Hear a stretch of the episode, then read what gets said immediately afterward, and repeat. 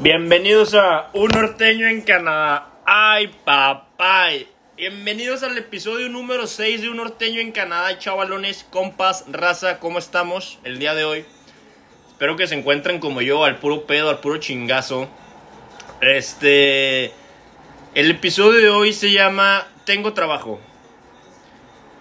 Y es por eso que me da un chingo de gusto, como siempre, saludarlos, güey, y poder decirles hola de nuevo, ¿cómo están?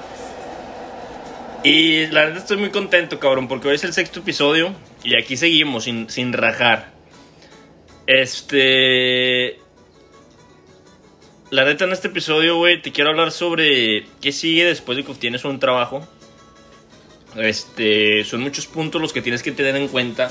No creas que nada más es de que, pum, ya conseguí trabajo chingón. ¿Qué sigue? Ya mañana voy a trabajar de huevos. No, güey. Cuando vienes a trabajar acá a Canadá tienes que tener varios puntos en cuenta. Y pues como tu amigo norteño soy, aquí te los, aquí te los voy a dar. Puntos a tener en cuenta. Punto número uno, tipo de trabajo, güey. ¿Qué tipo de trabajo te vas a aventar? ¿Qué tipo de trabajo vas a hacer, güey? Ya sea construcción, limpieza, pintura, mesereando, etc. Todo eso lo tienes que saber, tienes que preguntar claramente qué es el trabajo. Horas. ¿Cuántas horas aproximadamente vas a trabajar, güey? ¿Qué días de la semana? Si es de lunes a viernes o de lunes a sábado. Y principalmente, este... O sea, esto es para saber más o menos qué tanto va a estar ganando la quincena, güey. O a la semana. Porque acá en Canadá se paga por hora trabajada. Entonces, por ejemplo, un día normal de trabajo, un lunes es de lunes, es de 8 a 5, ponle. Este, trabajas 8 horas, pero tienes una hora de lunch, entonces esa hora de lunch te descuenta. No en todos lados, solo en algunos. Entonces, por eso tienes que preguntar todo eso. Y otra cosa que tienes que tener en cuenta es el equipamiento de trabajo, güey. Ojo, si vas a construcción, es obviamente que vas a necesitar zapatos de seguridad, güey. O sea, tus botas, tus, safe, tus safety boots. Obviamente, pues no vas a ir a, a, no sé, hacer concreto o hacer carpintería con tenis, güey. O sea, es peligroso. Entonces, acá una herida, una ida al hospital es carísimo. Entonces, pues, la neta te aconsejo que compres unos buenos zapatos de seguridad, güey. Eso los puedes encontrar en Walmart, en diferentes tiendas. En Walmart encuentras unos desde 50 dólares. Que para empezar están bien, güey. Te lo recomiendo. Pero ya, ya que después vayas agarrando experiencia y práctica y que vayas ganando mejor, te recomiendo que pagues, que gastes un poquito más en tus botas, güey, en tus cosas de trabajo porque pues son tuyas. Al final de cuentas, solo a ti te van a servir, ¿no? Este, zapatos de seguridad, güey, chaleco. En muchas empresas te piden que lleve chaleco, entonces pues tienes que tener uno. Tu hard hat, que es el, el casco, el casco, güey. Este, también en muchos lados, en muchas obras te van a estar pidiendo hard hats. Y lentes de seguridad, entre otras cosas. Todo esto tienes que saber. Este, todos estos son puntos más bien que tienes que tener en cuenta antes de aventarte a tu primer día de trabajo. Otro, otro de ellos es la locación, güey. El punto de encuentro. ¿Qué es el punto de encuentro? El punto de encuentro es el lugar en donde se reúnen los trabajadores y usualmente todos parten del mismo punto. O sea, no sé, por ejemplo, te dicen, entras a trabajar el lunes, güey, entonces te vemos en este Tim Hortons, en esta calle, sobre, sobre esta calle. Y ahí todos llegan a esa misma hora, a las 7 de la mañana, y a las 7.15 más tarde ya, pasó- ya pasaron por ustedes. Y todo, todo el crew, todo el crew, crew, ándale, todo el crew se va juntos a, o sea, pues se van juntos a jalar, ¿no?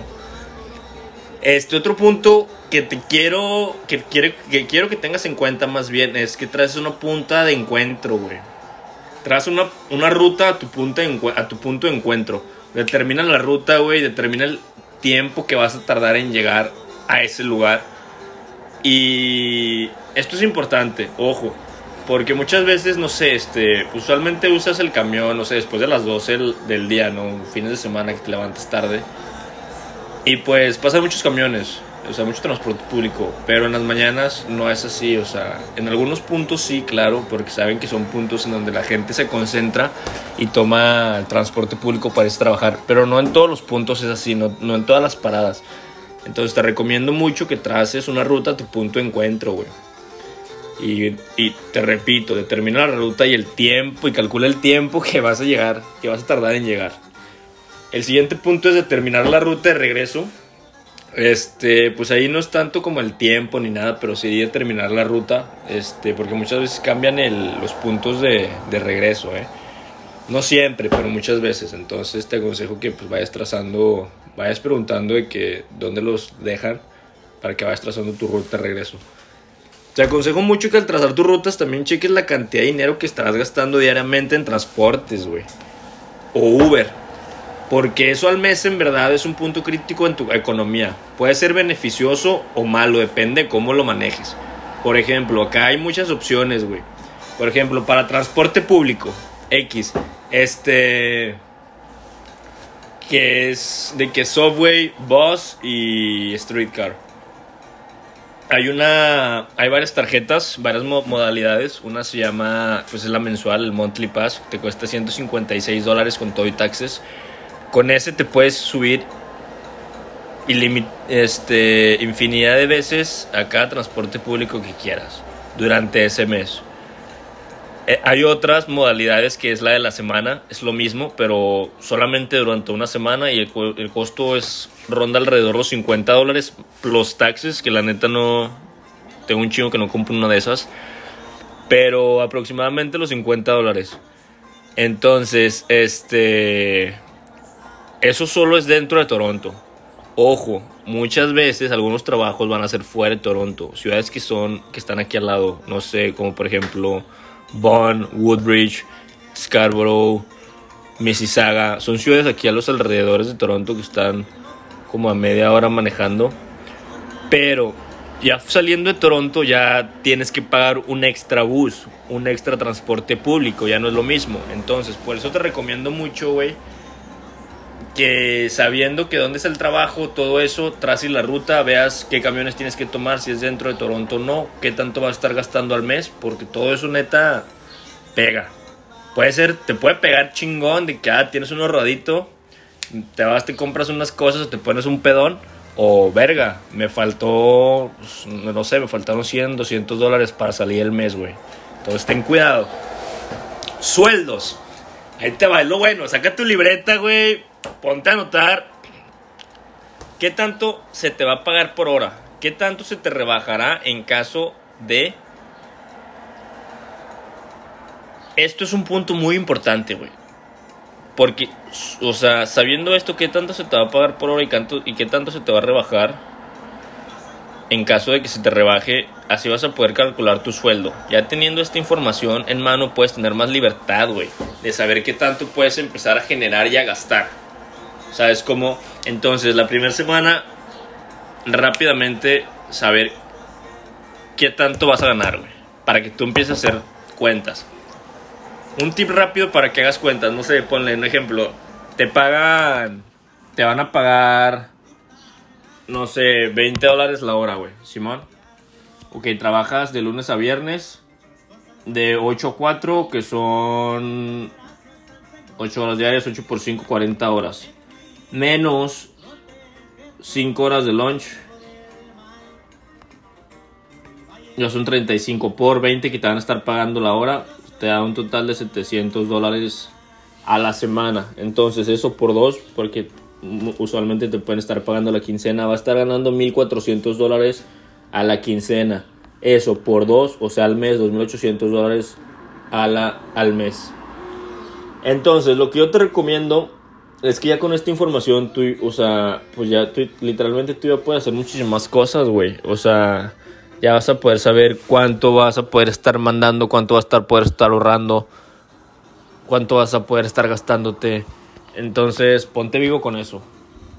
El siguiente punto es cómo ser más competitivo y destacar al momento de ir a, de ir a buscar jale, güey.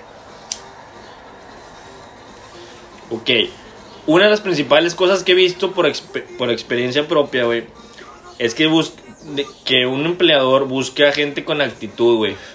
Entonces, siempre trata de llegar con la mejor actitud y mejor disposición, güey. Que te digas, que te digan, güey, tráete 10, 10 bultos de cemento. Tú con una sonrisa vas y les dices, a huevo, ahí te los traigo. y que te vean movido, güey, que no te vean de que parado, aguitado, triste. No, aquí la gente quiere gente activa. Otro punto muy bueno para ser más competitivo destacar, güey, es saber inglés. No es necesario, ya que hay muchos latinos y personas que hablan español. Pero pues estás en Canadá, el Chile, entonces la mayoría de tus posibles empleadores o personas que conozcas acá, güey, van a hablar inglés. Entonces te da un plus, el saber inglés y poder comunicarte. Porque créeme, hay mucha raza que en serio se viene sin saber nada de inglés. O sea, no tiene de malo, aquí puedes aprender. Pero si vienes con ese inglés, ese inglés, el inglés te da ese plus que necesitas para contratarte. Por ejemplo, llego yo a buscar jale, güey, y llega otro chavo. ¿Qué onda? Este, los dos tenemos misma experiencia, acabamos de llegar. Ok, ¿sabes inglés? No. Ok, ¿tú sabes inglés? Sí. Me van a agarrar a mí, güey. Porque ellos van a poder comunicarse más fácil conmigo. Otro punto es tener la experiencia en alguno de los campos que haya acá de trabajo, güey. Ya sea desde construcción, limpieza, carpintería, pintura, etcétera, etcétera, etcétera. Créeme que si tienes un oficio allá en México, güey, y que crees que, allá no te está generando mucho, tú no le, tú no le dejes, tú, tú no lo dejes de hacer, güey, porque acá puede que, o sea, pegue muy cabrón. O sea, uno de los oficios con los que más trabajo hay. Entonces, pues investigate. Aquí ponte, al, ponte que ponte verga de que escuchando los podcasts, güey, porque aquí te voy a estar diciendo qué tipos de trabajo vas a encontrar acá, entonces pues ya tú puedes sacar tus, tus propias conclusiones. Otra cosa, güey, es tener licencia a conducir. Ok, vas a decir, ay chinga, ¿cómo, güey? Pues acabo de llegar, ya quieres que saque una licencia canadiense. Ok, me refiero a la de México, güey. Llega con tu licencia de México, cuando llegas aquí con ella, puedes conducir durante tres meses en todo Canadá, güey antes de que se te acabe la licencia, güey, de que se, o sea, de los tres meses de que pasen, te aconsejo que, que saques una licencia canadiense, la puedes sacar, estás en tu derecho, no tienes que tener papeles, no tienes que ser ciudadano ni nada, puedes llegar y decir, ¿sabes qué? Quiero una licencia, ¿por qué? Pues aquí voy a estar un rato y pues quiero manejar, güey. O sea, si tienes manera de comprobar, güey, este, una licencia, o sea, que la licencia en México ya tienes mucho con ella y si eres mayor de 25 años, puede que te den chance de presentar la licencia G, Full G. Con esa licencia, güey, puedes manejar en donde quieras, cuando quieras, porque acá hay diferentes tipos de licencia, pero en otro capítulo hablaremos de eso. Entonces, si tienes licencia, tráetela, güey. Te va a hacer un parote al chile. Y la neta, pues todos estos consejos que te doy es porque quiero que sobresalgas, güey. Quiero que te vaya chingón. Quiero que entiendas que así como tú hay muchísimas personas más buscando ese puesto de trabajo, güey, ese lugar, ese lugar que tú quieres, que deseas, entonces pues tienes que destacar. O sea, no creas que, no creas que te lo digo así de que por mamón. Así de que, güey, sé mejor que las personas. No, o sea, sé la mejor versión de ti mismo, güey. Y eso te va a hacer destacar y conseguir nuevos trabajos, cabrón, al Chile. Y más oportunidades acá en Canadá. Este, eso fue todo por hoy, banda. La neta, muchísimas gracias por haber estado aquí en un nuevo, en un nuevo episodio de Un Norteño en Canadá. ¡Ay, papay! Este, los veo la siguiente semana con muchísimas más sorpresas. Espero les haya gustado un chingo este capítulo como a mí. A ver, haber platicado con ustedes y haberles compartido un poco de, de esto, de un norteño en Canadá. Aquí seguimos con ustedes. Los quiero un chingo y... ¡Ay, papá!